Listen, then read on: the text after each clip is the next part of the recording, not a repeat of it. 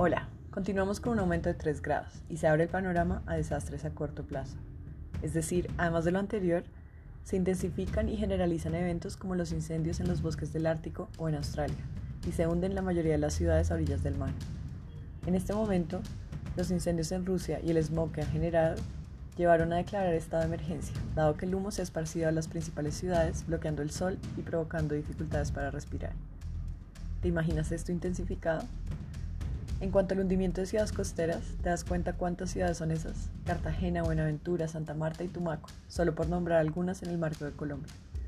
En el marco mundial, estamos hablando de Nueva York, Ámsterdam, Los Ángeles, Calcuta. Imagínate un mundo sin playas, con ruinas dentro del mar y el afán y la migración hacia nuevas ciudades sin construir. Los incendios arrojan grandes volúmenes de dióxido de carbono y metano, que estaba contenido en el suelo desde hace miles de años. Estamos observando la evidencia del tipo de retroalimentación que enfrentaremos en un mundo más caliente, donde las altas concentraciones de gases invernadero generan más calentamiento, que a su vez engendra las condiciones que causan mayor liberación de carbono a la atmósfera.